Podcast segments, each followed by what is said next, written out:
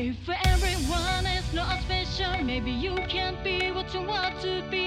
それぞれの答え見つか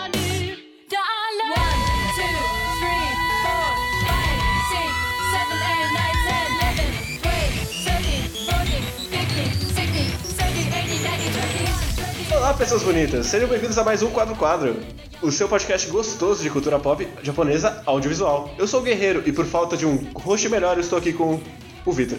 Olá, tudo bem? E com o Zé. Nunca durma na rua de novo, Kageyama. Eu, eu não sei qual foi a referência, mas tudo bem. E a gente tá aqui nesse quadragésimo alguma coisa podcast pra falar de Mob Psycho 100.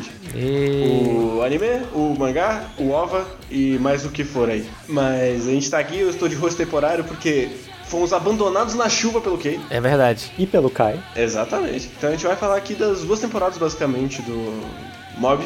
A gente não vai falar do que vem depois no mangá, porque eu acho muito engraçado que é. Eu não sei a experiência de vocês que só viram anime, mas. Ele parece que ele fecha razoavelmente bem tudo, Não, né? na E é, segunda tipo, temporada parece que realmente acaba ali o mangá, que não tem mais nada pra que acontece depois. E eu acho muito engraçado porque os últimos quatro volumes ele fecha tudo. Então, basicamente, a segunda temporada não fechou nada.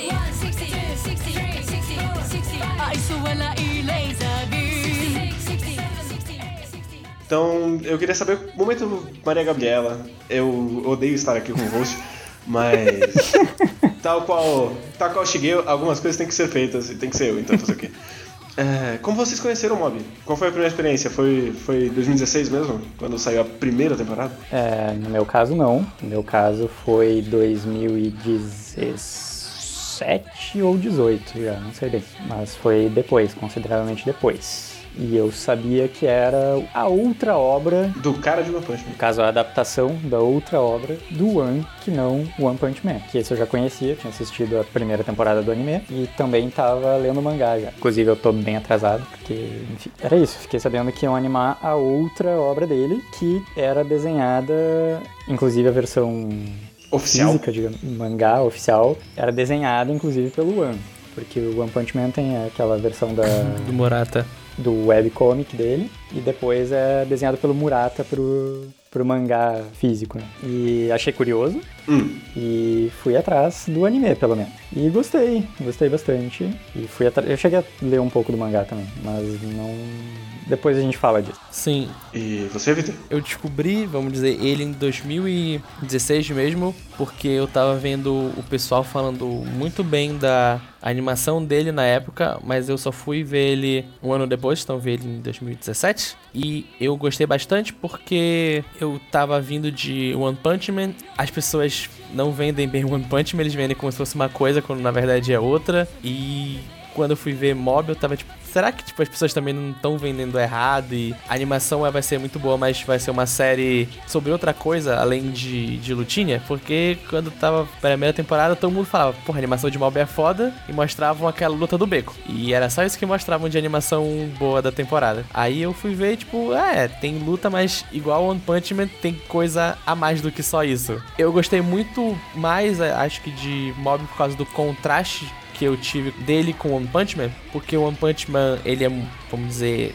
realista na maneira do possível no traço dele, mas ele ele se importa de fazer as cenas mais épicas assim, enquanto o Mob ele puxa muito do traço do One, ele não é um pra um, ele pega a, ref- a referência do traço do One e usa no anime, mas ele usa elas de uma maneira mais simples, então ele deixa a animação um pouco mais livre. E também como é um traço bem diferente do que a gente tem hoje como anime, chamou muito a minha atenção.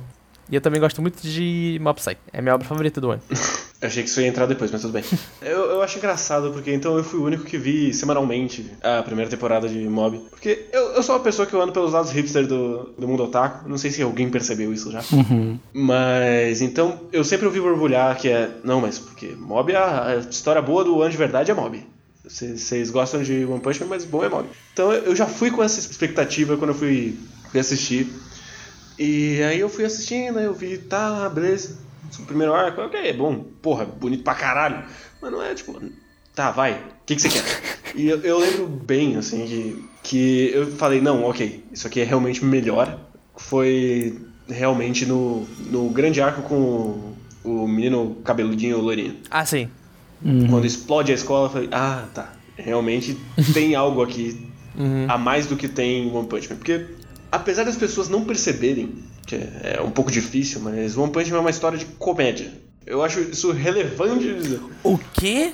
Ele não é uma desconstrução Não. do shonen de porrada? Não. Ele é uma comédia. E mesmo que Mob tenha comédia, ele não é uma comédia. Pra mim tem essa diferença grande que é, entre muitas aspas, a história séria do One sempre foi Mob. Sim. Mas a gente não disse quem é o One. Quem é o One, Vitor? Ele é um. Japonês. É, é verdade, né? Já... Até onde a gente sabe, sim. Ele é um autor de Mangá. web mangá, vamos dizer assim, que ele explica seus mangás na internet. E a obra que a gente mais conhece dele aqui pro ocidente é o One Punch Man. Mas a gente não conhece a versão oficial dele, porque a versão que a gente tem aqui é uma versão que é desenhada pelo Murata, que é o mesmo autor de Exu 21. Autor não, desenhista. Desenhista, na verdade. Ele desculpa. escreveu. Ele é o mesmo desenhista de Shield 21, que ele desenha, vamos dizer, de uma maneira, entre aspas, mais vendável ou mais palatável. E acho que a gente pode falar que uma das características do One que fazem ele se destacar do resto é que o traço dele é. Eu não quero falar feio, mas. Mas é feio. Mas é feio. O traço dele é feio, Sim. mas ele é muito esforçado quando ele quer. Então, mesmo com aquele traço feio, ele consegue passar a história que ele quer contar. Principalmente em Mob Psycho e em One Punch Man. Ele realmente parece estar pouco se fudendo, o que deixa tudo mais engraçado. É que assim, eu diria que ele sabe a teoria, a técnica, digamos assim, de uma narrativa em quadrinhos e tal, mas ele não tem muita capacidade de desenho. Sim. Embora ele tenha alguma. E como o One Punch Man ele sabe que o Murata vai desenhar depois, então aí ele deixa só o esboço mesmo. Então, Aham. né? Ele, ele me lembra muito o quadrinista indie, assim. É, é isso que eu ia falar. Ele é um ótimo quadrinista. As cenas de, de mob, de ação, e quando ele desenha, eu nunca fiquei perdido, tipo, tá, o que tá acontecendo aqui? Não tô entendendo. Tipo, eu sempre conseguia ver a cena andando. Ele sabe muito bem usar o quadrinho pra contar a história dele. Ele sabe montar uma cena Sim. e você entender o que tá acontecendo.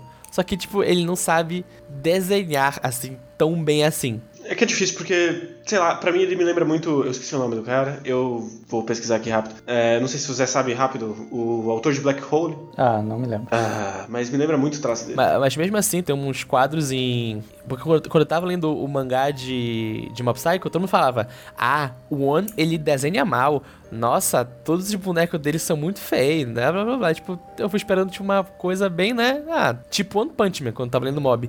E tem uns quadros em Mob que não é uma arte, vamos dizer, bonita por ser fotorrealista e tal, mas são desenhos muito bons. Por exemplo, da primeira vez que ele ativa o interrogação, interrogação, interrogação por cento na luta contra o Lourinho, como ele desenha aquela página dupla do mob todo preto, com o cabelo todo esvoaçado, é muito bom. Eu falei, tipo, cara, esse é o.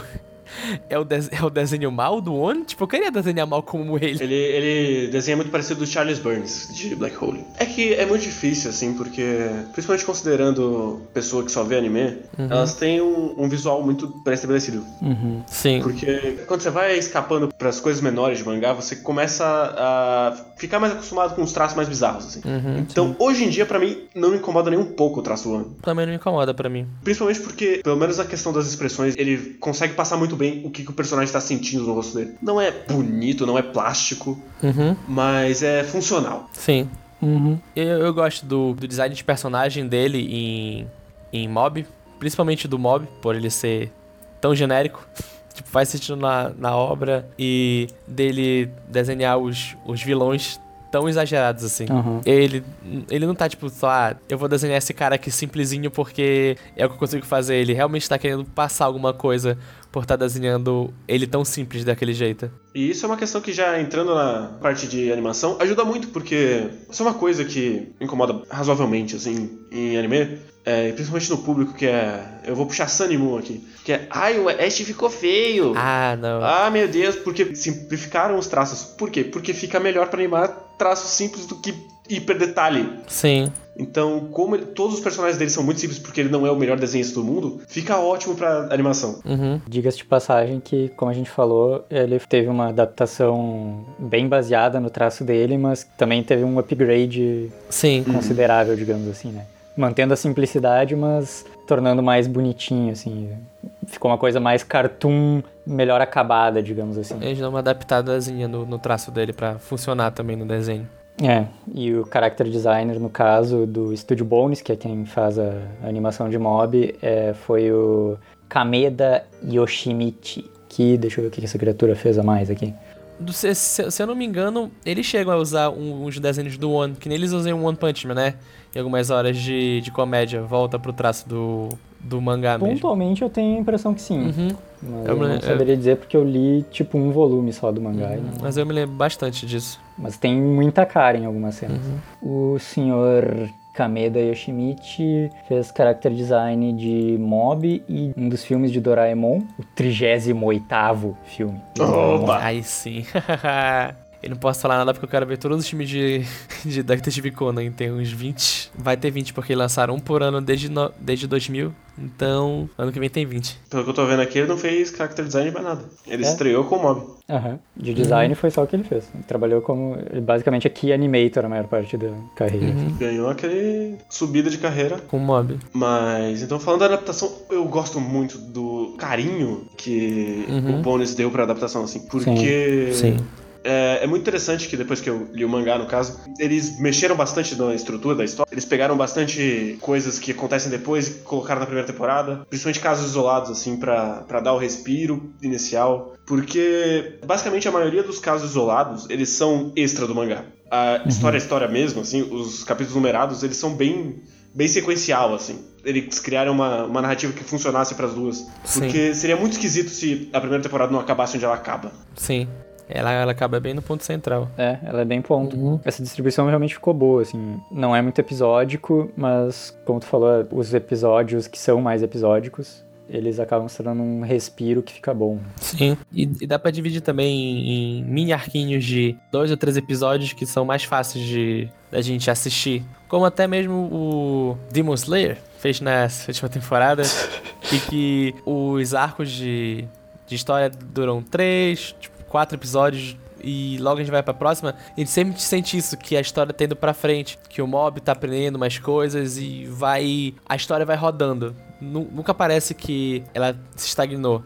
Tanto que o mob do, do primeiro episódio é muito diferente do mob do final da primeira temporada. E o mob do primeiro episódio da segunda temporada já é, tipo, muito diferente do mob do, do final da segunda temporada. Então, Com certeza. nesses 24, acho que são 12 em cada, São né? 12 12, sim. Nesses 24 episódios, a gente tem, tipo, um arco do mob gigante que, que tem um ritmo muito bom. E uma coisa que aconteceu no anime, principalmente na segunda temporada, é que a cada episódio que passava, eu ficava com a sensação, não, eles atingiram o teto. É impossível eles fazerem uma, alguma coisa de animação melhor do que teve nesse episódio. Não, não vai dar certo. Esse é o teto de, de mob. Não vai passar aí. Toda semana tinha alguma coisa, podia ser, não, nem ser uma coisa muito grandiosa, mas toda semana tinha alguma coisa que superava o episódio anterior em quesito de animação e em quesito de direção de, de cena e, e tudo isso, e, tipo, é um anime muito legal de se ver pra, ver, tipo, como quando pessoas gostam de uma obra, elas dão tudo de si pra adaptar ela de uma maneira boa. É Eu não acho que é só isso. O Bônus, ele já é um, um estúdio ponta de lança, assim, da, da, da indústria. Ele é o estúdio pra ação, pelo menos, assim. Uhum. É que eu vejo outro anime do Bones que é Boku no Hero. E o Bones ele faz sim muitas lutas, mas. Você viu outro anime do Bônus que é Kekai Sensei. Ah, não, mas Por que- que, você está puxando o Boku no Hero? É verdade. É porque Kekai Sensen, eu sinto o mesmo carinho que eles têm por Mob Psycho. Principalmente na segunda temporada. Que a primeira temporada, no final, deu um problema, que o primeiro episódio, o último episódio saiu dois ou três meses depois de acabar a temporada. Então, tipo, foi um caso muito à parte a primeira temporada de Kekai Sensen. Mas a segunda também sente esse carinho por eles. Mas, por exemplo, mesmo Boku no Hero, quando eles se esforçam pra fazer uma boa cena de ação, nunca é tão como Mob Kekai Sensen. Então, tipo, tem que. O Bones é muito bom. Ele é muito bom em fazer cena de ação. Mas em Mob e também Kekai Sensen, eles se esforçam um pouco mais porque parece que é uma obra que eles gostam mais e querem dar o máximo dela. Porque, até falando de Kekai Sensen, tipo, o mangá, que eu li todo e eu comprei, não chega aos pés do anime.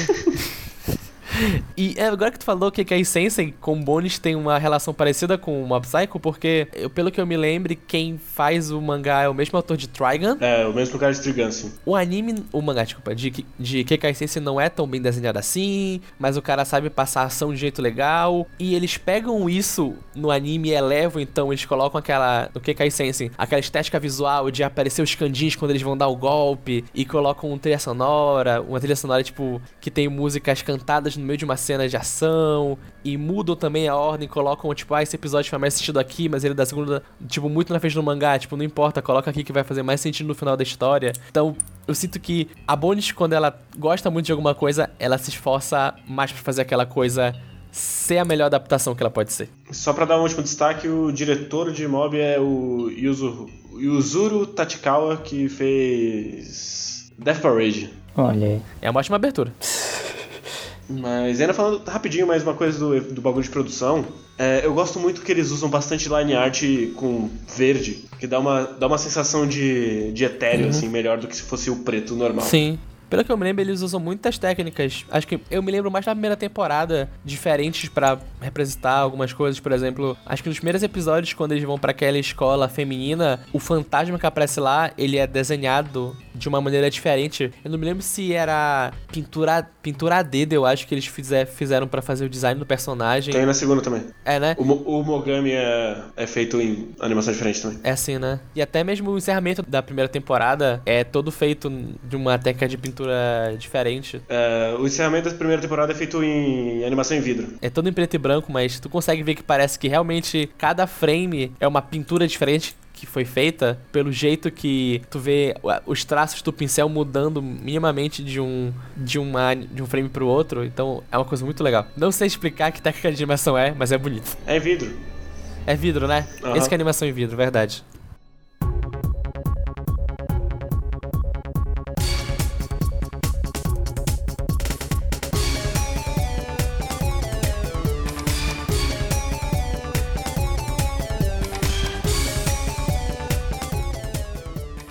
Mas então, guerreiro, sobre o que é Mob Psycho 100? Sobre o que é, é sobre o menino, que é o Kageyama Shigeo, que ele é um menino que ele só quer conseguir lidar com as emoções dele, porque é muito difícil lidar com as emoções quando você está na puberdade. né? Ele tem 14 anos, eu acho, né? É, tem 14, Sim. tá no ginásio. E aí ele tem um professor, que é o mestre dele, que é o melhor personagem que o mundo já viu, eu esqueci o nome dele. Ô, louco. Olha aí, muito bom personagem. Karataka Reian. Isso, é o, é o Regen.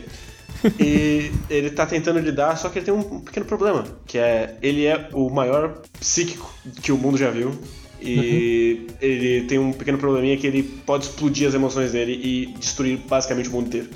Que eu, eu achava, quando me falaram sobre esse mangá, esse anime, eu achava que inclusive ia ser, tipo, toda uma grande coisa, era que ele nunca chegaria no 100, sabe? Ah, sim, eu também achei que era isso no Mas, começo. na verdade, não é algo tão... Raro de É, acontecer. exato. É, eu, eu acho que esse foi o, o- a sensação com todo mundo, que é tipo, ah, então a primeira temporada vai ser até ele explodir a primeira vez. E ele explode no episódio 3, 2. Aham. É, no mangá, não me lembro se era o primeiro volume, mas ele também, tipo, logo no começo que ele É, explode. é no primeiro volume, sim. É, É, assim que acaba com- o primeiro volume. É, tipo, falou, então ele realmente não vai, tipo, ser, tipo, esse, esse, essa contagem regressiva pra, tipo, só no momento, bem lá na frente, ele atingir esse ponto máximo de poder. Vai ser realmente uma coisa que vai ser constante. Mas uma coisa que eu gosto muito é quando você olha pra, pra sinopse, você pensa, ah, é tipo One Punch Man, só que é, Adolescente. telecinese. Exato. E eu gosto o quanto o mob é absolutamente diferente do Saitama. Uhum. É, superficialmente eles, eles parecem. Parecem parecidos, é ótimo. Eles se, eles se parecem porque o Saitama tem aquela coisa, tipo, ah, ele tá vivendo a vida normal dele, acontece alguma coisa. E no começo também, tipo, o Mob tá vivendo a vida da escola dele e acontece, ele é chamado pelo Reigen pra ir a alguma caça de, de um fantasma, etc. assim. Mas quando tu começa a, a ler e a ver o que o Mob quer, tu consegue ver que eles são pessoas completamente diferentes, mesmo que a base deles seja a É mesma. que eu eu gosto dessa temática, assim, que roda todas as histórias do One de pegar o personagem mais overpower que ele conseguir fazer. Porque o Japão ele tem, ele tem essa parada, principalmente. Eu vou. Já que citamos Boku no Hero, citamos Kimetsu no Yaiba, qual que é a próxima? Citar Isekai. O, o Isekai, ele, ele é o, o- a história do, do personagem overpower. Mas a- Uhum. a, história ela nunca lida com o fato do personagem ser overpower. Ele simplesmente é overpower. E ele resolve todos os problemas dele sendo overpower. E Uhum. enquanto pro One, ser overpower é o motor do conflito da história. Tanto em One Punch Man quanto aqui. Só que enquanto pra One Punch Man ele causa o tédio do Saitama, aqui ele basicamente faz o, o mob se reprimir. Sim, ele se reprime por medo do que aconteceu uma vez na infância dele quando ele perdeu os controles perto do irmão e, tipo, faz muito sentido. Principalmente Ai. quando é, você vê, tipo, ah, ele tá na adolescência, então ele tem essa coisa que tá acordando dentro dele, ele não sabe como lidar com isso direito. Faz muito É, sentido pro personagem. o mob ele é um. O Mob Psycho é um grande coming of age, assim. Sim, é, é uma coisa que faz a gente também fazer essa relação do Saitama com o Mob, é que muitas das imagens que a gente vê é deles sendo retratados com uma aparência mais apática, assim. né? Só que, como o Guerreiro falou, tipo, enquanto o Saitama é uma questão de ele estar entediado, o Mob é a questão dele, dessa repressão que ele sofre, né? E que, no fim, é- os dois estão entediados, não, os dois estão frequentemente com essa cara apática, assim. É, eu até acho que como a gente tem mais contato com o One Punch Man do Murata, isso se perde um pouco porque várias vezes o Murata da Zen é o Saitama em uma pose foda. Ele deu o soco, mas tipo, ele tá com aquela contraluz que o Murata gosta de fazer no Saitama, que a gente não consegue ver a cara dele certinha, mas ele passa um ar mais épico às Sim. vezes quando ele tá desenhando. Então, tipo, essa parte do Saitama ser mais apático, a gente perde um pouquinho quando a gente tá lendo o One Punch Man do Murata. Enquanto em Mob, como a gente tá tanto no mangá vendo o traço do One, quanto no anime tendo uma adaptação bem adaptada do traço dele no mangá, a gente consegue sentir isso mais fortemente. Uhum. Mas uma coisa que eu gosto muito de, muito de Mob é o elenco de apoio dele. Ele é um, um elenco muito, muito carismático, assim. É porque quando a gente fala de elenco, vai vai entrar em um pouco de spoiler da segunda temporada, então eu vou segurar pra falar Você depois. pode falar do elenco da primeira temporada. Eu gosto como o Reagan, ele acerta errando. Porque tudo que ele, vamos dizer, o que ele ensina pro mob, ajuda o mob a ser como ele é. E, tipo, ajuda ele a querer ajudar as pessoas e tudo. Mas mesmo assim, o relacionamento dos dois, ele é um relacionamento. Baseado na mentira? Baseado numa. Eu não, eu não, não usaria a palavra relacionamento abusivo, mas claramente o, o Reagan usa o mob. Então, é um relacionamento que uma parte tá ganhando e a outra parte ela acaba também ganhando mais por um tropeço do que por qualquer coisa. É, o Reagan, ele tem uma agência de investigação e exorcismo. Paranormal? Exato. Só que ele não tem poder nenhum, ele nem inicialmente ele nem consegue sequer ver fantasma, coisa assim. O único poder que ele tem é fazer uma boa massagem. Exato. E, con- e conversar com as É, pessoas. ele resolve problemas ah, supostamente paranormais das pessoas com terapias alternativas, digamos assim. E ele se aproveita do mob de. que o mob tem esses poderes todos, ele se aproveita do mob quando realmente aparece algum fantasma. Tá pagando um salário ridículo pra ele. Eu só acho engraçado porque eu, eu fiz a conta. Peraí, deixa eu achar aqui. Que eu fiz a conta de quanto o mob ganha. Caralho, o guerreiro é muito exato. É, tipo uns 3 reais a hora, 6 reais a hora, alguma coisa assim. Ele ganha 240 dólares por mês. 960 reais, basicamente o salário mínimo do brasileiro. Então ele não ganha tão pouco assim. Olha aí. Pra um adolescente, na De oitava 14 série, anos, ele ganha mais do que muita família. queria eu ganhar esse dinheiro quando tava na oitava Porra, série. eu, eu quase queria ganhar isso hoje pra trabalhar meu período. Ri, porém chorei. É. Mas- Eu não, não chego a querer, mas eu quase queria. E eu, eu classificaria o Reagan como um puta de um vacilão aproveitador, assim. Ele, não, ele é exatamente isso. Mas eu, eu gosto muito disso do Reagan. Tipo, ele, ele é o cara errado. A série nunca esconde que ele é o cara errado. Inclusive, ela trabalha que ele tá errado. Mas pra frente tem todo um arco sobre E isso. fica o spoiler aqui, ele não terminou de trabalhar que ele tá errado, tá? Que ele tá errado, não, né? terminou. Mas ele é um personagem tão bom e tão carismático que, tipo, você vê o que ele tá fazendo e fala, ele tá errado, mas ao mesmo tempo ele tá conseguindo ajudar essas pessoas, ele tá tirando o dinheiro delas e no final ele só tá conversando. Ou só É, tá. só que ele. Mas essa é uma questão que eu gosto, que é tipo, a série muitas vezes deixa muito claro que ele tá cobrando muito pouco pelo trabalho que ele tá fazendo. Uhum. Porque tem o, o, o cara gordinho lá que depois luta com a mina. Da outra cidade. É, sim. ele cobraria muito mais. Era 10 vezes mais assim, o cachê dele. E tem várias vezes que ele não aceita recompensa. Ele é o grande ladrão honrado, só que aplicado num salaryman.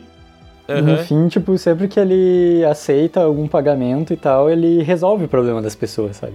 Por É. mais que ele não, por mais que ele não faça exatamente o que se esperaria, mas Uhum. ele resolve o problema, sabe? Exa- exatamente. Assim, ele não faz o que se esperaria. Mas geralmente, os, os casos que são realmente paranormais, eles chamam o mob. Mas de vez em quando chega lá uma pessoa que fala: Nossa, tem um espírito aqui no meu ombro. Era só uma massagem que ela precisava. Ele fez a massagem, ela ficou. Resolveu. Melhor, resolveu, ela, ele ganhou o dinheiro dele e ela foi Olha essa embora. foto aqui. É só um Photoshop e resolveu também.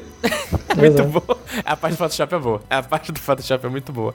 E até mesmo mais pra frente, quando chega num caso que é sobrenatural, mas ele vê que não é um caso que tá trazendo algum malefício pra pessoa, ele não age de uma maneira tipo, ah, tá, só joga esse fantasma pra fora, mob, é nosso trabalho. Ele tem uma certa empatia pelo que tá acontecendo na situação. Então, ele é realmente esse ladrão de bom coração. Tipo, ah, cara, eu, eu tenho que fazer aqui minha- minhas artimanhas, mas, tipo, eu não vou ser filho da puta com todo mundo. Até, por exemplo, tem aquela cena de comédia na primeira temporada que aparece o cara que ele quer ser filho da puta com o pai dele que morreu, que o Reagan só dá um soco na cara dele pra ele deixar daquilo. Tipo, ele. Ele faz o melhor que ele pode. Mas ele ainda vai dar uma desperto pra cima de quem merece. Mas pra vocês, antes da gente ir pra spoilers, qual é a grande temática de Mob Psycho? Eu acho que, principalmente depois de ver a segunda temporada, é que o poder corrompe e se a pessoa não souber lidar com aquilo, ela pode ir pra um lado que ela não queria. Tanto que toda a principal relação do mob com o vilão maior das, dos garra. Não. Do cicatriz, quanto É garra, com. é garra mesmo. é garra, né? Verdade. É, eles têm cicatriz no rosto, mas eu sempre confundo isso. Com o vilão do Garra é que eles são paralelos, mas cada um foi por um lado. E ele também é um paralelo com o cara que era segundo em comando dele. E principalmente na segunda temporada, quase todos os arcos têm essa ideia de poder. Inclusive um arco que é na floresta. Que eles têm que parar um cara. Eu não me lembro certinho como é o que acontece, mas eles têm que parar um cara, tá fingindo ser um espírito. Sim, mas ele é um pedófilo. É, exatamente. E ele começou a fazer aquilo por causa que ele teve aquela fantasia de poder que as pessoas têm medo dele, porque ele parece uma coisa ameaçadora, mas no final ele é só um cara que tá andando com um bastão que dá choque na rua. Quando tira essa camada de poder, tu vê que é só um cara que é muito triste por estar fazendo aquilo. Tu vê que, tipo, até o mínimo poder que uma pessoa pode ter, ela pode usar pra, pra subjugar o outro. E como, tipo, isso é errado e como a, a pessoa tem que ter um direcionamento certo pra saber como usar esse poder de uma maneira que vai ajudar os outros. É que eu não, eu não diria que é sobre poder. Eu diria que passa por poder, mas é muito mais sobre adequação social. Adequação? É. Ok. Se ajeitar na sociedade, porque basicamente todos os personagens de, de mob, eles, no fundo, no fundo, eles querem ser alguém, eles querem ter alguém. Desde o Reagan, que é o, é, aparentemente, pelo menos parece mais acertado consigo mesmo, até o próprio mob. Toda a questão é que ele não consegue se encaixar naquela sociedade. Todos os vilões são isso. Eles, a maioria Sim. deles não se recusa a crescer. Eles ainda têm a, a visão infantil idiota de eu vou dominar o mundo. Pink.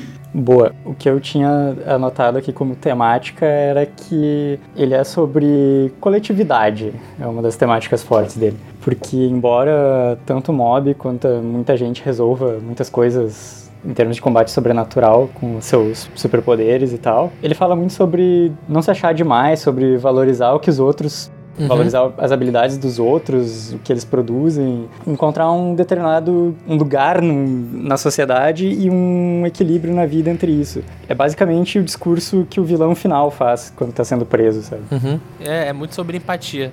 Mais pro final, quando tem uma luta que não acontece, que ela se resolve só com duas pessoas sentando e conversando, tu fala, é, é isso, né? Olha, e quem diria que um anime e um mangá ia fazer tipo uma luta que não ia adiantar, né? Pra nada ser resolvida com, ô, vamos conversar um pouco aqui antes da gente ver porque a gente tá se batendo? Você quer dizer que mob é o Naruto bem feito?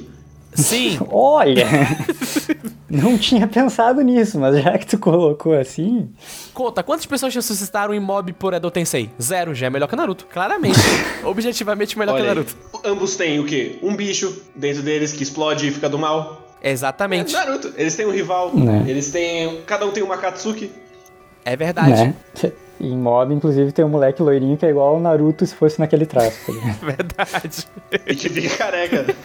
E outra coisa que eu acho também é sobre achar o equilíbrio en- entre encontrar o seu lugar na sociedade, ser protagonista da própria vida, mas ao mesmo tempo ter um equilíbrio entre, entre a tua independência de tu usar as tuas habilidades e tu também aprender a confiar nos outros, sabe? A ter a se relacionar e a poder depender dos outros, Sim. sabe? quando necessário. É, é, é muito difícil comentar essas coisas sabendo do, do resto do mangá. Mas eu gosto muito que, pra mim, o grande final, assim, ele é muito a questão do, do mob também se aceitar enquanto pessoa poderosa, porque isso é uma questão que fica mesmo no final da segunda temporada. Ele ainda tá se, se negando muito. Ele tá, não, isso aqui não sou eu, isso aqui é um monstro. Tá, eu sou o cara bonzinho e tem, tem o monstro do poder. Ele não se aceita como tudo isso. Sim. Porque o poder do mob também é o mob. E mesmo no final da segunda temporada ele ainda tá nessa recusa de não, tem eu e tem o monstro.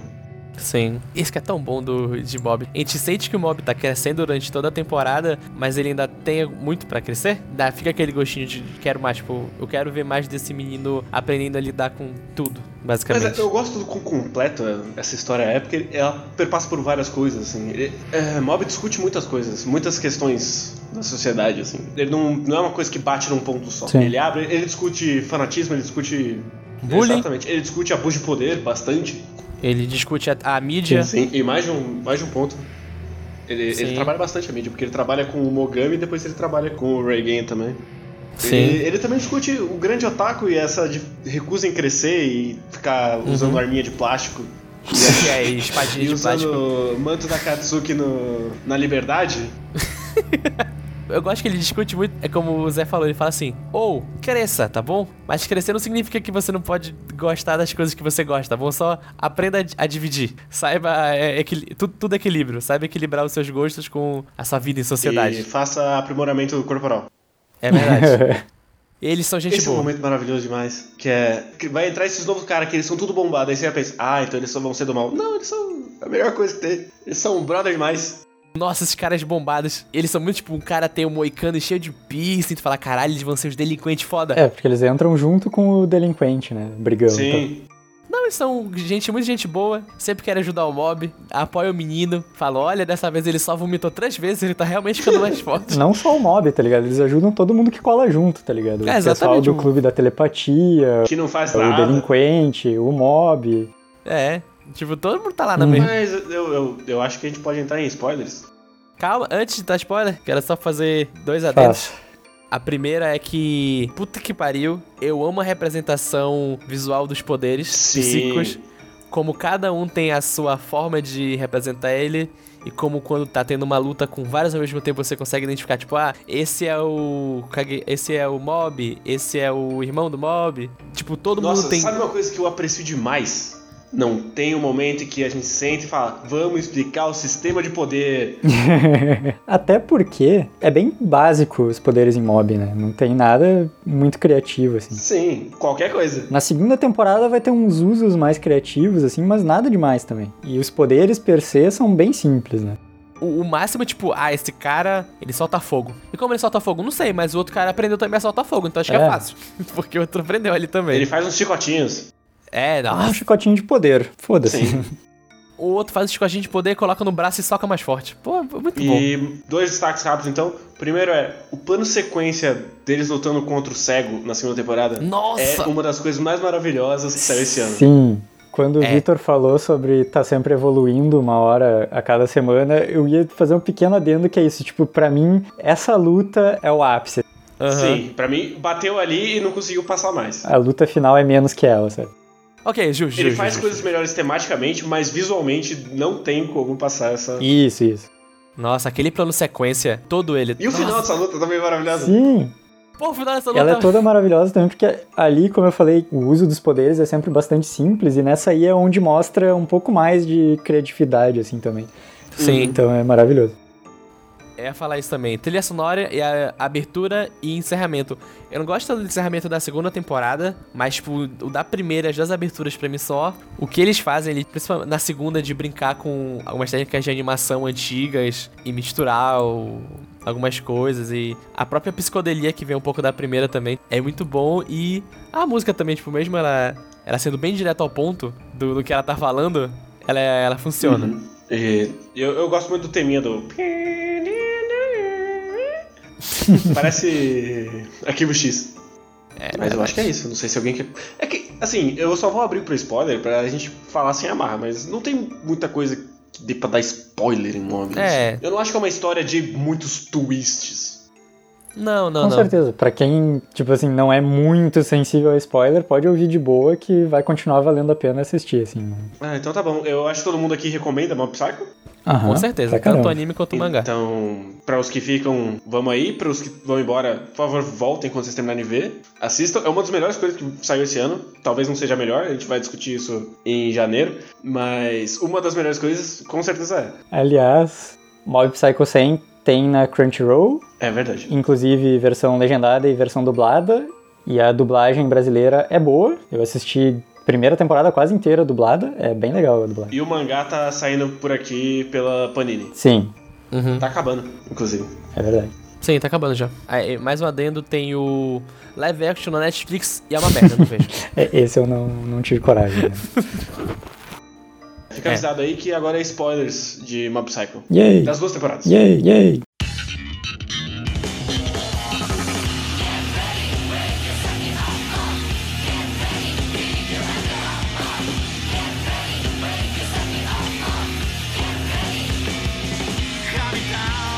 O que eu queria falar quando a gente tava falando sobre os secundários é que eu gosto muito em mob que quase todo vilão ele volta pra ajudar o mob depois, de algum jeito. Todo vilão volta pra ajudar o Mob depois. Ah, na verdade, todo vilão volta, desculpa, eu tava confundindo. Eu achei que o fantasma lá da menina não voltasse, mas ele volta no final mesmo, é verdade, tinha esquecido. Eu acho que só a líder da garra da primeira temporada, mas eu não me lembro se ela morre ou o que, que acontece com ela. É porque ela é tratada como o personagem mais desprezível. Ela é o pior dali. Ela é a mais infantil de todas Ela é um aqui. velho, primeiro. É, ela é um Tem que velho. acabar o idoso! todo mundo volta e você sente, diferente de Naruto, que o mob realmente conseguiu mudar aquelas pessoas, não só dando um soco na cara delas, mas pelas ações que ele e os amigos dele tomaram junto àquelas pessoas. Então, realmente, o menino lourinho, que eu esqueci o nome dele É, agora. Hanazal. Obrigado. Ele percebeu que todo aquele bullying que ele tava fazendo na escola dele era ruim. O pessoal da Garra percebeu, principalmente pela ação do Reagan, que ou a gente nós somos basicamente adultos brincando de serem vilões, bora parar com isso e vamos tentar Meio ridículo isso aqui, né, gente? É, tipo, bora tentar arranjar um emprego, tá bom, É. galera? Colocar um terninho e fazer entrevista. É, isso é bacana também, todo mundo vai procurar emprego. Né?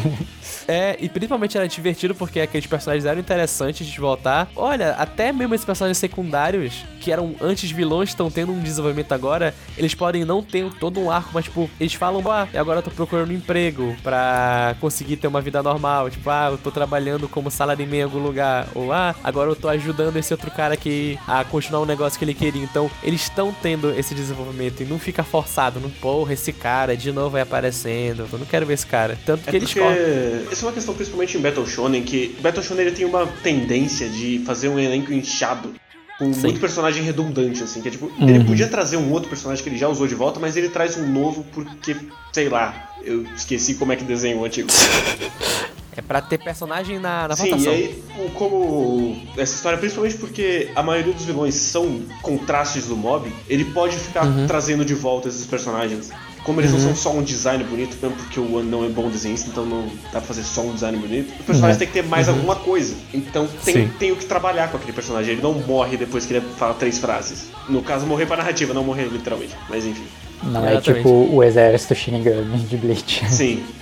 Exatamente. Eu acho muito engraçado que tu falou de ele não sabe desenhar a pessoa bonita. Que a pessoa bonita, que é quem, de quem o mob gosta, é. Ela é só uma menina normal, ela não tem nada demais, mas tipo, o mob é apaixonado É que por assim, Eu, eu gosto muito desse clichê, que esse é o clichê mais idiota do shonen, que é o protagonista é apaixonado por uma menina e isso nunca vai ser tratado até o último episódio. E fica muito por cima na segunda temporada que ela tá vendo tudo aquilo acontecendo e, tipo, ela tá ciente do, do que o mob é. Tanto ela tá porque ele mostrou poderes pra ela quando eles eram mais novos. Tanto que isso fica na, na segunda temporada que eu tava vindo com a minha namorada. E quando a gente terminou, eu- ela falou: tá, e sim. E a namoradinha do mob, a de cabelo azul, não vai ter nada dela, não. Ela tava lá olhando o mob com a outra menina quando ele é, reconstrói a, a história dela. Então não vai ter nada com ele de Isso é dois. tratado depois? Então, esse eu ia falar, deve ser tratado Dito depois. isso, eu, eu gosto muito que isso é, é meio que levado como uma grande piada, que é ele tem uma relação melhor com todas as outras personagens femininas. Sim. Mas ele gosta É. dela. Por quê? Não sei, mas ele gosta dela. É porque, fora as que se relacionam com ele, as que andam em volta da menina que ele gosta são todas vegetais, né? Então. é tipo, acho que anda com ele. Ah, é um cara aí, né? É o meu amigo. Eu gosto que isso é outra coisa que eu gosto muito de, de Mob Psycho. Ele é uma criança. Acima de tudo. ele é tratado como uma criança. Como uma criança. Então, por que ele gosta dessa menina? Ele gosta dela. Se você pergunta pra um adolescente por que você gosta daquela menina, ele não vai explicar e vai falar, ah, eu gosto dela porque eu gosto. Eu achei ela bonita, pronto. É, é tão simples e juvenil. Feromônios. É, são hormônios, basicamente. Deixa, faz sentido. É, ele, ele é só uma criança. E uma outra coisa que eu gosto muito é o pequeno arco do delinquente da escola. Eu acho ele, ele é tão tratado assim do- no escanteio, mas ele é, ele é tão bem feitinho. É bom, é bom. Nossa, ele é muito Procurando legal. o Shiroti Poison. Grande, grande momento. É O veneno camiseta branca. É, então, é, o, o nome dele é Teng, inclusive. Então ele é, É. um, ele é um vibrador. Que ótimo. E tipo, eu gosto que o nome das escolas são nomes de O comida. nome da escola, o nome da cidade é a cidade do sal. Dos Dos temperos. temperos. É. Toda escola é tipo escola show, escola sal, escola de gengibre. Vinagre. é. Eu gosto muito que do nada ele coloca 300 escolas e aí ele resolve isso em 5 minutos. Sim. e todos os seus grupos de delinquentes e todos querem enfrentar o camisa branca. Sim. Camisa branca venenosa, por favor. Venenosa. Camisa... Não, caralho, é, porra, essa parte é uma piada muito boa. Ele aparece vestido, normal. Uhum. Aí ele, tipo, quem é você? Quem é você que você tá fazendo aqui? Aí ele tira o casaco aí, meu Deus, é o camisa branca. Ele tem uma camiseta branca. meu Deus, ele usou camisa branca. Ele só pode ser o camisa branca venenosa. É muito bom, cara. Né? E uma, uma outra coisa que eu gosto é como um arco puxa o outro. Principalmente na, na primeira temporada, assim. Um, um arco realmente desemboca no outro o tempo todo, porque basicamente o, o cara do, do aprimoramento ele só vai atrás do mob porque ele venceu o, o Hanazawa, e a mesma coisa do Camisa Branca Venenosa só acontece porque ele venceu o Hanazawa, e por isso a Garra pega as informações do- dos telepatas e vai atrás do irmão dele, então tudo tá bem puxadinho assim. Uhum. A segunda temporada tem, tem um pouquinho mais dessa cara. Tudo começa com um caso e o caso vai levar eles pra um arco maior. As duas. A primeira também, tecnicamente. É, ma- mas é a primeira tu sente mais essa evolução. Na segunda, ah, ele tem esse episódio aqui que eles enfrentaram a bruxa da Não, floresta. o primeiro é o da, da menina, que se declara pro mob. O segundo Sim. é o da bruxa, e aí já desengata no Mogan. Depois tem o dos fantasmas, que o mob. Isso, que ele fica bravo. É, e depois, tipo, tem o da menina que tá possuída. Não tem uma, uma linha de como tem na primeira temporada, tipo, um episódio leva outro. Tipo, eles começam sem precisar do que aconteceu antes, Na sabe? verdade, ele vai, ele vai deixando pequenas coisas, tirando esse da menina, o primeiro, eu acho, porque quando eles vão pra outra cidade, eles encontram o gordinho, e daí tem o esquema do chefe do gordinho. Sim, e o dos fantasmas também é o, o Kageyama dando aquela balançada entre um lado e outro, que vai ser trabalhado no do Mogan. Aham. Aham, é, é- é um ótimo episódio, inclusive, dos Então ele sempre vai deixando um, um fio ali que ele puxa pra sequência. né? E aí do Mogan pra frente, o Mogan ele dá bicuda no velho, é o que causa o próximo arco, Exato. que é um grande momento. Aí o velho fica puto, que leva o Reagan pra. faz a armadilha pro Reagan na TV e etc. O mob é bom, né? Puta que pariu. Uma parte que é cheia de plot twists, assim, que é interessante. Parece um, um Death Note da vida, é o episódio da TV, né? Porque o o velho e o Reagan fazendo um duelo de. Ah, é bem tal. Mas será que ele está bom. fazendo o que eu estou pensando? Mas será que ele pensou o que eu estou pensando que ele está pensando? Mas um outro momento maravilhoso na primeira temporada é quando o Reagan chega na base da garra e todo mundo fala: Ó, é o chefe! Puta que Ele tá pariu. passando aqui sem sentir nada, ele é o chefe. Nossa, é muito bom. E isso faz muito sentido, porque o, o Reagan, ele só tá naquela parte sendo muito confiante. Tá, não, sou o chefe. Eles estão me tratando bem, vou fingir que eu sou aqui, vou entrar. O mob tá aqui dentro, eu quero trazer ele de volta. Então tá, chefe, chefe. E como todas aquelas pessoas, elas precisam de um líder, qualquer pessoa que chega lá com mínimo de confiança, eles vão achar, não, tem que ser esse cara. É impossível esse cara tão confiante que não ser o nosso líder de verdade. Exatamente. É Com muito certeza bom. é o chefe. Ele falou que ia vir e aí. E chegou esse cara aqui. quando. Disse quando. eu, eu gosto muito do- dos personagens de apoio do Ritsu. Os quatro moleques treinando, que eles são tudo uns merda. Nossa, muito merda. Eu tenho o poder de dobrar uma colher. Uau! Eu tenho o poder de acertar o futuro às vezes. Esse é meu favorito. Com 60% de precisão, um negócio assim. Eu consigo acender um isqueiro. É. Eu me comunico telepaticamente, mas só com Se meu irmão. esforçam muito pra conseguir esses efeitos. O mínimo. e eu gosto que, tipo, eles têm esses- poderes, mas eles não são deixados de Uhum. lado. no episódio do Garra, eles realmente usam aqueles poderes pra alguma coisa, mesmo sendo poder fraco. Ó, eu volto aquela parada, tem um poder, não é grande coisa, mas você ainda pode ajudar as pessoas usando ele, tá bom? Não, não te preocupa com isso, você vai ser Tá útil. tudo bem.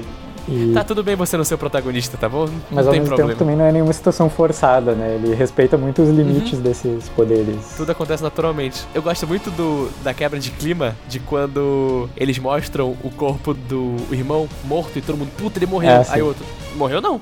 Eu tô conversando com ele aqui. Ele tá de boa. aqui. É, Ele falou que tá tudo bem. Então é mentira desse cara, tá bom? Faça um plano perto aí. dos outros, essa telepatia que só funciona com o irmão é um poder hum, super poder poderoso, né? Até nessa parte, quando aparece os, os bucha do Garra e no final eles desistem de ser buchas do Garra, porque eles veem, o Reagan faz um discurso pra eles e Vocês é estão verdade. fazendo bullying com criança. Que porra é essa? É, tipo, Né? porra, vocês estão ficando doido? São crianças, vocês são todos adultos, parem com isso. E eles simplesmente desistem de ser garra e vão embora. Tipo, é claramente uma cena de comédia, mas ele realmente tá querendo falar alguma coisa com aquela comédia. Não é inconsequente. Sim. Uhum. Eu gosto como, no fim das contas, a Garra é a organização clássica do Magneto, assim, sabe? Nos X-Men. Ah, Ou- é, Irmandade Mutante. É, É, exatamente. Irmandade. Ou, sei lá, os vilões do, de um mangá que eu gosto, mas que provavelmente ninguém se importa, que é Tokyo Asp. Nossa, não, Tokyo Asp não. que Eu vi um triste. episódio só e achei meio chato. É, é- é legal, o, o mangá é bem melhor, né? Mas, enfim, só isso mesmo. Mas então a gente pode ir pra segunda temporada, que é quando as coisas acontecem de verdade. Ah, não, não, calma, calma. Pra gente ir pra segunda temporada, a gente tem que falar de personagem que a gente não falou até agora. Covinhas, Que é o Covinhas, que vai ser importante na segunda ele vai temporada. ser importante na terceira temporada. Olha aí, anotado aí, quadro quadro confirma a terceira temporada de Mob Psycho. Pode, estar falando rápido sobre Covinhas. Ele também tem essa ideia do, do poder, né? Tipo, ele usa o poder pra oprimir as pessoas e no final o Mob transforma ele numa coisa muito inferior. Transforma ele no geleia dos caça-fantasmas.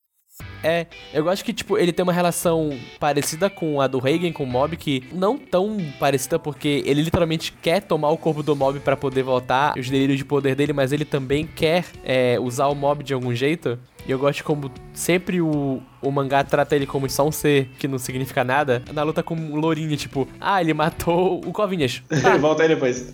volta, volta o, Ele é tipo a o Kenny. É, mas eu gosto do personagem dele tanto por ele ser um, um personagem mais voltado pra comédia, fazer uma quebra, principalmente no arco da segunda temporada da menina corporada. Tem uma hora que tá tudo muito tenso e ele quebra completamente, dá aquela aliviada pra gente depois subir de novo. Então, eu acho que ele, o Oni sabe muito usar o Covinhas pra dar essa corta na, corte na tensão, pra gente passar, pra gente dar essa aliviada e depois voltar pro ápice que tava acontecendo antes. Ele é um grande pilha errada, né?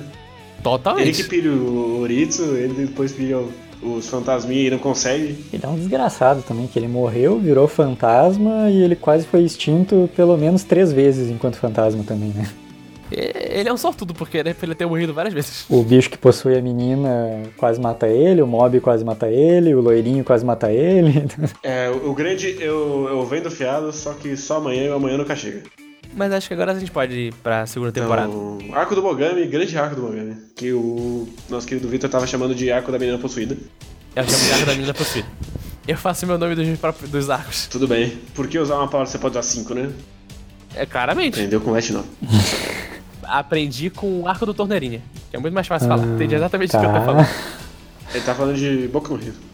Pouco no. Mas sim, eu, eu acho que tipo, esse foi o primeiro. Quando eu tava vendo o anime, o primeiro arco que ele realmente fica muito sério. Porque até aquele momento, tipo, a gente tava tendo algumas coisas mais sérias em. Principalmente na segunda temporada de Mob Psycho, a gente teve o episódio da bruxa, que tem uma parte mais de comédia lá, mas tipo, o vilão central dele não ser o. um ser espiritual e ser cara que ele realmente. Era um ser espiritual, sim.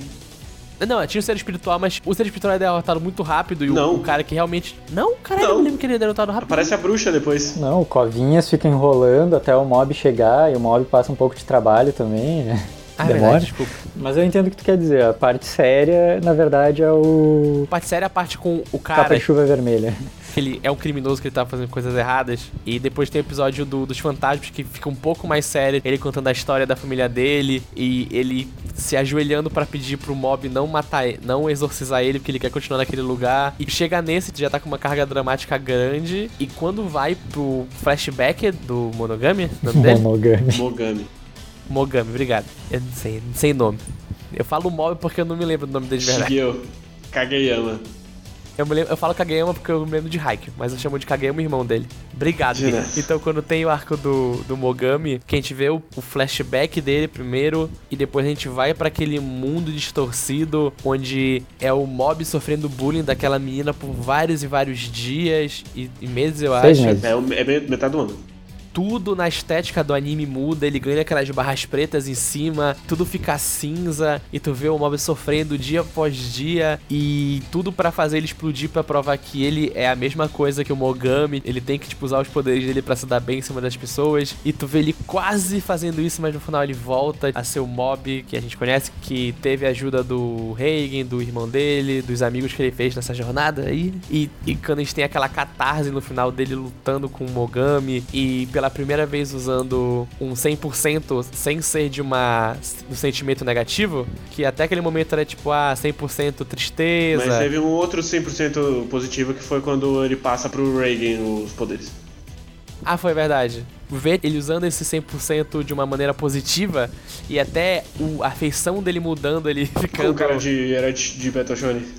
É, o máximo de herói de Battle Shonen que o traço do One consegue fazer e tendo aquela luta incrível que, tipo, parece que nunca vai terminar e sempre escala e com basicamente ele destruindo aquele mundo e quando ele volta pro mundo real, a menina se arrependendo de tudo aquilo que ela fez com ele, chorando na frente dele e pedindo perdão porque, tipo, ela falou, ah, eu tava sendo controlada, mas querendo não era aquilo que eu queria fazer de verdade, eu queria... Aquele bullying que eu tava fazendo com, com você não era só influência dele, eu também fazia aquilo de uma maneira ou de outra. Tudo isso junto, tipo, tu realmente, se não tinha notado até aquele momento, tu notar. Então, realmente, tem alguma coisa a mais disso. Não é só um anime bem animado de um carinha normal batendo em Tem vilões. duas coisas que eu gosto muito desse arco. Fora o que o Victor já destacou, né?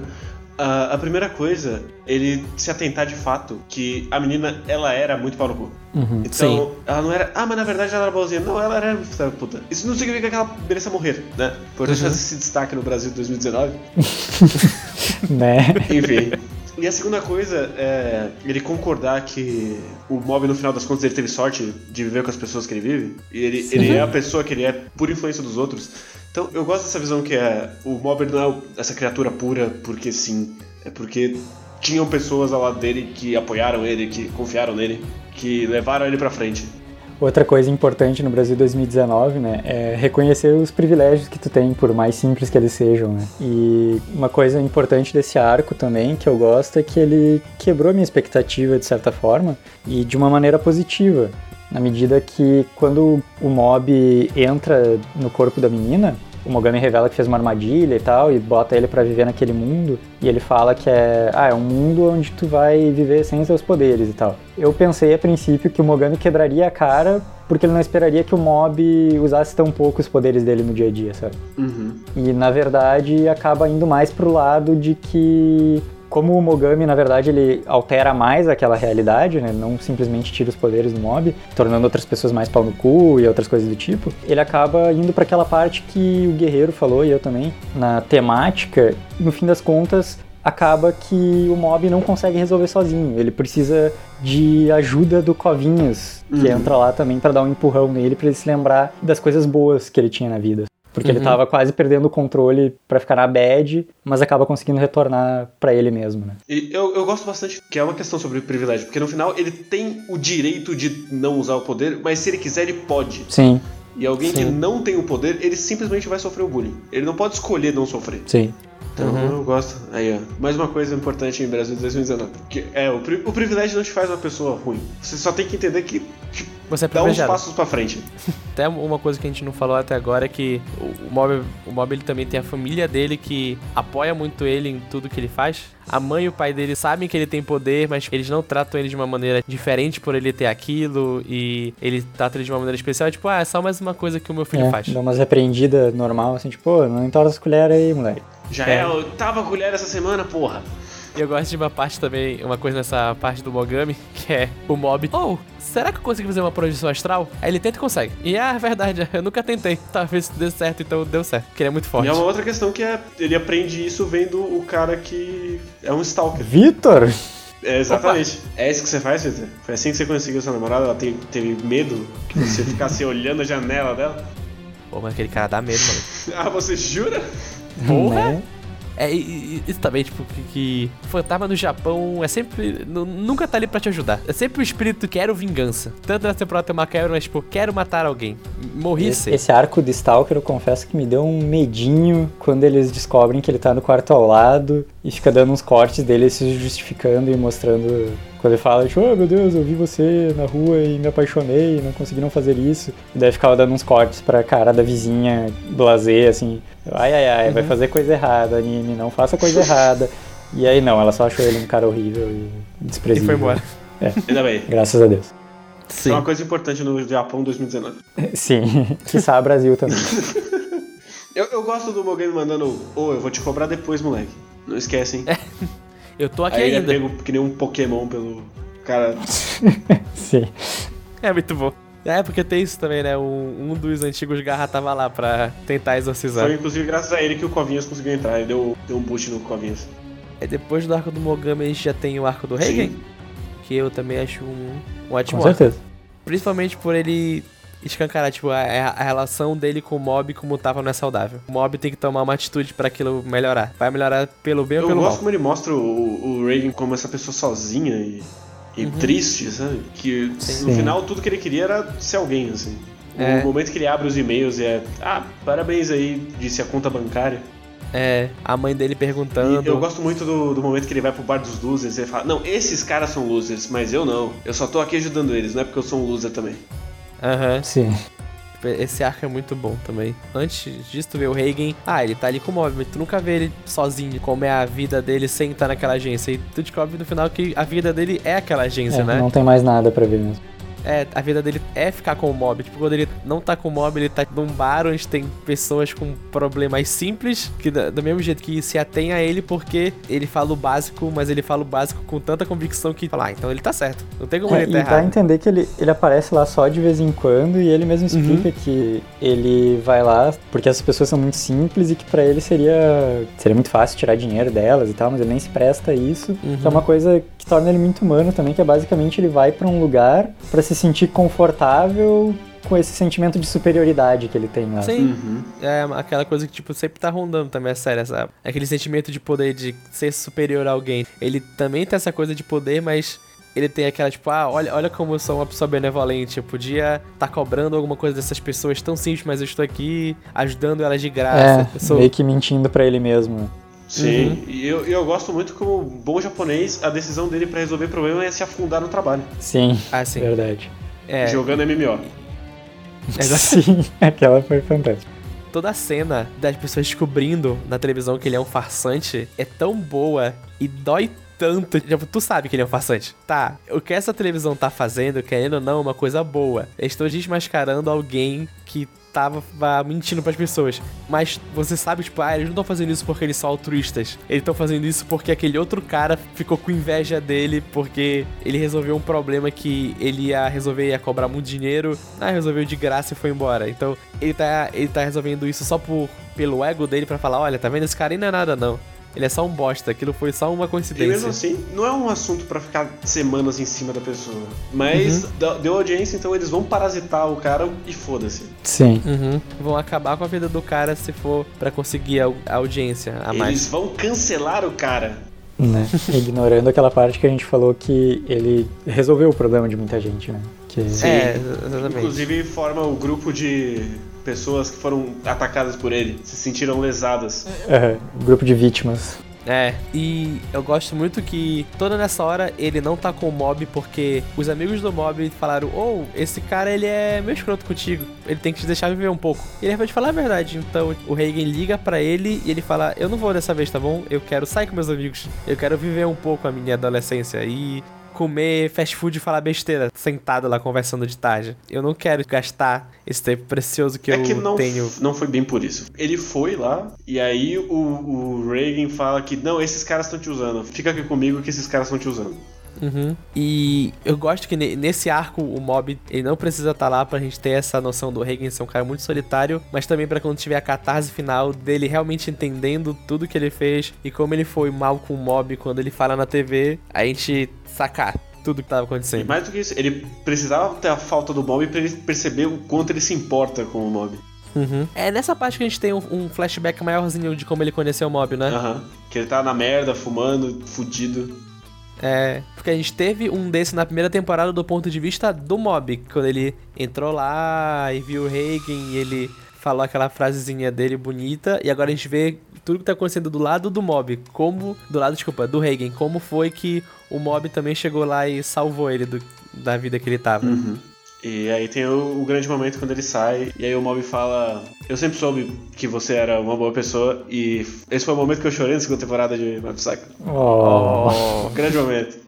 Eu chorei quando ele olha pra câmera e fala que o mob cresceu. É, ele fala que ele cresceu, né? Ele fala alguma, Fala. alguma coisa pro, pro mob. Aí tem aquela parte que é muito boa, tipo, ou a gente não precisa cortar pro mob e mostrar que ele chegou no 100% pra entender que é ele fazendo tudo aquilo tremer e mostrando que ele é forte. Tipo, a gente pode deixar isso nas sublinhas. Ele, fala, ele elogia o mob, acontece toda aquela coisa paranormal na televisão e o pessoal volta a acreditar que não é paranormal. Aí quando chega lá fora e o mob fala aquilo também, desabei. Eu, ah, que lindo. Anime do Eu acho ano. interessante que daí são dois. A gente, enquanto telespectador, já tinha visto o Mob crescer quando ele se afasta do Reagan, né? Porque ele toma uma decisão, ainda que reativa, mas que vai meio contra o Reagan, em se afastar, né? E depois a gente tem uma segunda noção que ele amadureceu mais ainda, que é quando ele diz que, não, tudo bem, eu sempre soube que você era uma boa pessoa. Uhum. Isso precisava ser colocado em diálogo porque o Reagan precisava chegar na sua conclusão. Uhum. Sim. Porque um olhar mais idiota, eu não vou nem dizer desatento, é mais idiota ia dizer, ah, mas ele tá expondo um negócio que eu já entendi. E é tipo, não é pra você entender, é pro personagem entender. Sim, foi bem colocado. Uhum. E aí já É. entra o arco do Gar, logo. Porque tem o momento da corrida, o momento maravilhoso da corrida. Sim. A nossa, a corrida é muito boa. Primeiro tem o arco de porque- treinamento pra corrida. Que é maravilhoso. Que o Reagan percebe que ele tá fora de forma. Né? E aí ele faz um arco de treinamento pro arco de treinamento. E aí tem a corrida, né? Que o, o objetivo do mob era terminar pra provar pra si mesmo que É, ele chegar no top 10. tem que chegar no top 10, né? Uhum. Ele não consegue, Que aí ele claramente. se declarar pra menina do cabelo azul, a Tsubone. Todo mundo que é amigo do, do mob é muito positivo. Todo mundo, é, vamos lá, você consegue chegar no top 10. Você vai conseguir se declarar pra ela, não tem problema. Você é Eu forte. gosto como os personagens são muito humanos, assim, porque, tipo, eles fazem Uhum. isso como incentivo a ele, mas eles sabem que é praticamente impossível que aconteça, sabe? Uhum. E o próprio Mob, ele tem vezes que ele é mais consciente, ele sabe também que é- quase impossível, mas ele, ele realmente ganha aquele boost de energia com, a- com os outros dando força pra ele, sabe? Eu gosto do momento do delinquente que ele entrega o tênis. Aí ele fala, Aham, não, é bom. porque você vai se esforçar. Aí o outro cara chega, ah, ele te deu o tênis que ele comprou errado? Filho da puta. Ao mesmo tempo que ele só não tem que ele comprou errado, tu sente que, tipo, ele, ah, tá, tu vai conseguir, tá bom? Toma o tênis. Não, porque tem. ele é o camisa branca venenosa. Sim. É, é, ele é o camisa branca, não podemos esquecer disso. E tem toda a corrida, o, mo- o mob desmaia Sim. Muito rápido. Não, ele aguenta bastante. Só que, tipo, no começo ele cai no chão e se fode, fica pra trás e machuca a perna. né? Rala o joelho. E aí no final, é no, é no final desse episódio já que a casa tá pegando fogo, né? Sim, Sim. é assim que acaba o episódio. É, e porque o que aconteceu que antes a gente viu que um personagem da primeira temporada, que era um vilão, né? Que era o filho do chefão principal da garra, ele apareceu na casa do, do mob, quem atendeu a porta foi o irmão Ele é o dele. show. É, e quando o mob chega em casa, a casa tá toda pegando fogo e ele se protege do fogo, entra em, do- em um quarto e vê o corpo do pai e da mãe pegando fogo, entra num 100% muito puto e acaba o episódio. Uhum. Eu, eu vou dizer que eu acreditei que estavam mortos mesmo. Eu acreditei. Eu- nessa parte eu já tinha chegado no semanal e eu tava indo com a minha namorada e ela ficou muito puta. Porque ela queria saber o que acontecia. Ela não tava aguentando uma semana para o próximo episódio. Naquele final eu acreditei, não. O pai e a mãe do mob morreram. O irmão dele morreu e fudeu. É, Eu achei que Fudeu, não, fudeu. porque ele não teria por que mudar os caras de lugar, porque o irmão dele, o Ritsu, tava na porta e os pais dele estavam na sala, então não faria muito sentido. Sei lá, eu, só- eu estava só emoções. Eu também, tá? É, é, eu tava naquele momento, vai mob, ganha a corrida, puta que pariu, fudeu. Fudeu, E aí o fudeu. nosso querido Covinhas, ele manda um, manda um play e fala, ah, não, é- não sou não, eu tenho poderes aqui, não sou. Naquele momento ele, ô, não é tua mãe não, tá bom? Ela tá escondida em algum lugar. E bora achar ela. E tem um momento muito legal do mob, muito puto. Ele, tipo, só faz as coisas sem pensar. Uhum. E ele acha que eles estão atrás dele porque eles são vilões, ele ameaça bater neles. Tipo, ele não, não, a gente tá do teu lado. Aí ele entra no carro, aí ele, nosso carro tá muito devagar, né? Vamos usar meu poder. Ele levita o carro e joga com tudo com o poder da mente dele, porque ele tem que chegar o mais rápido possível no lugar. E quando ele chega nessa reunião, a gente descobre que o irmão dele tava A gente vivo, não né? descobre ainda. A gente não descobre. Não, o Reagan mente também. Ele fala, não, eles devem estar bem. E é isso. Ah, é. E ele desmaia, Aham. né? E a gente vê que tem todo o grupinho de vilões do arco passado agora tá do lado certo e estão querendo acabar com a organização do E aí a gente chega no último arco da segunda temporada. Uhum. E eu gosto como nesse arco de mob a gente tem um pouquinho de coisa que tem um pouco no O Rosto no Areia, Spirit Circle, que é quebra de expectativa, porque logo no começo, quando começa a apresentar o Garra, você descobre que lá dentro do Garra tem um grupo do governo também feito por Espers que são fodas e vão acabar com tudo aquilo Sim. e eles perdem em um capítulo. E nem mostra a luta deles, só mostra eles acabados. É, a gente descobre que tem o pessoal do governo, e tem o pessoal do show, e tem o pessoal do Reagan. Aí no mesmo capítulo ou no capítulo seguinte, o pessoal do governo já foi todo mundo destruído.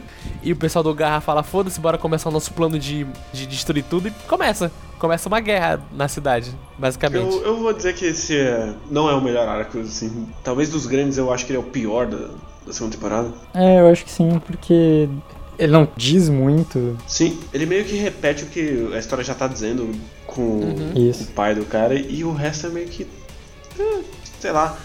Tem umas lutinhas lá que, tipo, é só bora dar uma luta pra esse personagem aqui. Ele não teve, né? Bora mostrar ele usando o poder dele até Sim, tipo, agora. o cara das plantas, ele é muito. Por, por que, que esse cara tá aqui? Sim. E quem mata o cara da planta não é o, é o Mogami, sim.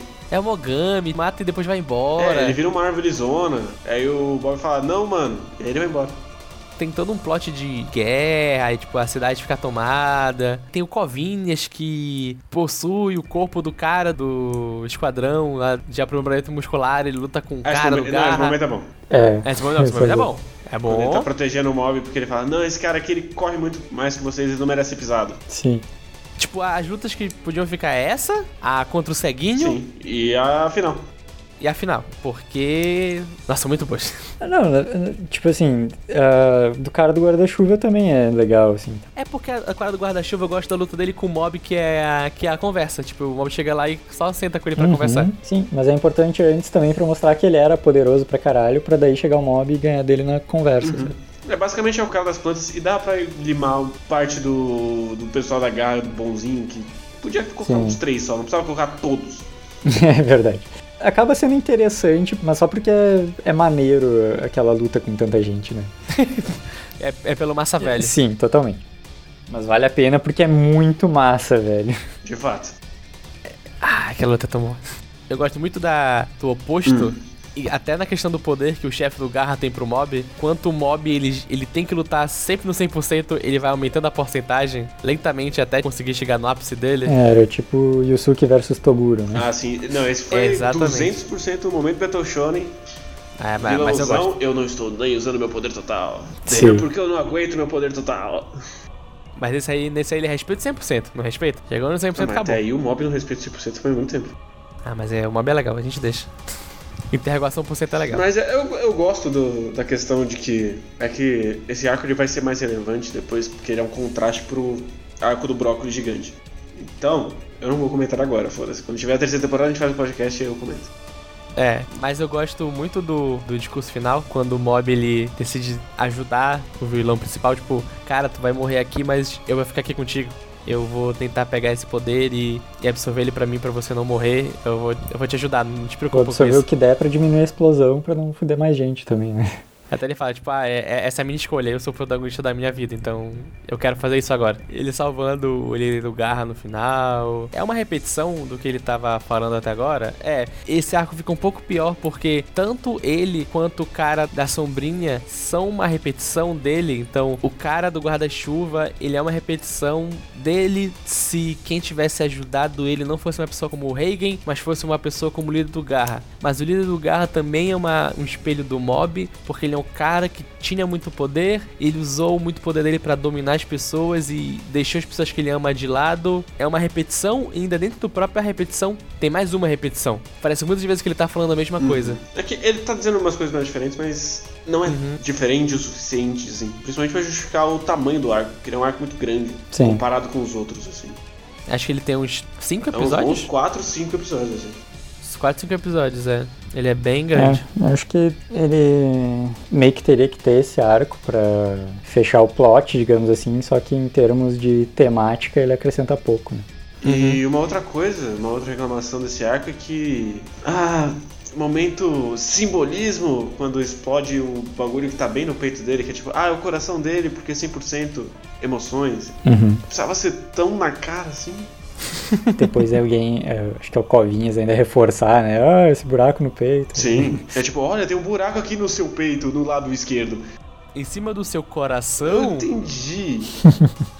Né? E aí a gente termina com um novo integrante na equipe, o ex-Rico Komori, cara da sombrinha. Uhum. Serizawa. Ele é muito eu legal. gosto. É que também isso é, isso é texto, né? Não é nem subtexto, que é. Ele leva. Ele ainda tá dentro da casa quando ele tá embaixo do, da sombrinha. Sim. Ele não, não tá escondido, é realmente Ele tá nunca lá. deixou o quarto dele até Uhum. o mob tirar ele do quarto dele. E eu gosto, principalmente no, no OVA, que tem realmente ele numa missão, como ele é todo errado, ele não sabe se comportar. Uhum. Ele anda com uma cola de comportamento. Inclusive, o OVA é filler. Ui, meu Deus! Nojo. Nossa, filler não gosto mais. Retiro tudo que eu falei sobre ele Pois ser é. bom. É um bom OVA, mas não tá no mangá, então tá errado. É algo que dá pra fazer com mob, sabe? Tipo, eles podem lançar uns ovos com uns casos, Sim, eu adoraria que eles continuassem fazendo esses casos aí. desde que bem escritos que nem esse. Sim. Mas você que leu o mangá, Guerreiro, você acha que com os poucos volumes que tem depois que acaba esse arco da Garra, dá pra fazer mais uma temporada de 12 Não são episódios? poucos volumes, são quatro. A primeira temporada são seis que eles adaptaram. A segunda também. Então dá. Dá pra fazer bonitinho pra fechar essa Tem história três final? arcos. Olha aí. bom. Tem um arco do, do Brock, aí tem um arco pra fechar o Clube da Telepatia Olha aí, e o arco final do. pra fechar o romance dele com a Tsubone. interessante, né? Dá pra ter uma terceira temporada, né? Se vão fazer ou não, aí é outros 500. Mas tomara Uhum. que faça. Eu diria que provavelmente vão fazer. Deve estar rendendo. Inclusive tem mais um volume do. do mangá do, do Reiki. Que eu não sei se é depois de Mob, acho que é depois de Mob. Dá pra adaptar aí também, aí já são cinco volumes. Uhum. Boa. Então sim, tem material suficiente pra mais uma temporada. E. Não sei, acho que é isso. É isso. Qual os seus personagens favoritos, cada um? Ai, Jesus. Cara, eu diria que. Ah, Eu gosto muito do Reagan, por tudo que a gente falou, especialmente. Eu gosto muito de vários personagens porque eles são muito humanos, assim. Ah, Eu diria que o Reagan, o Mob, por causa da grande evolução que ele tem. Uhum. E o Hanazawa também eu gosto dele. Ele tem uma Ele é, um, personalidade ele é um interessante. bom rival. Aham. É um Uhum. rival que você compra, que eles realmente desenvolveram uma amizade, assim. Mas eu acho que o meu favorito é o, o Reagan mesmo. E eu tenho um carinho muito grande pela menina do clube de jornalismo. Ela é bem legal também. Porque Ela é ela é completamente foda-se. Eu vou me meter aqui nesse, nesse culto pra minha matéria do jornal da escola. Tipo, ninguém Uhum. lê. Mas eu quero ser uma jornalista muito foda, então eu vou me meter A aqui. Mesato. Sim, e eu acho engraçado que a gente tá falando aqui há quase duas horas, mais de duas horas. E a gente nem entrou no personagem do Ritsu. E vamos ficar sem mesmo. É verdade. Isso porque É. ele tem o melhor da primeira temporada. mais ou menos.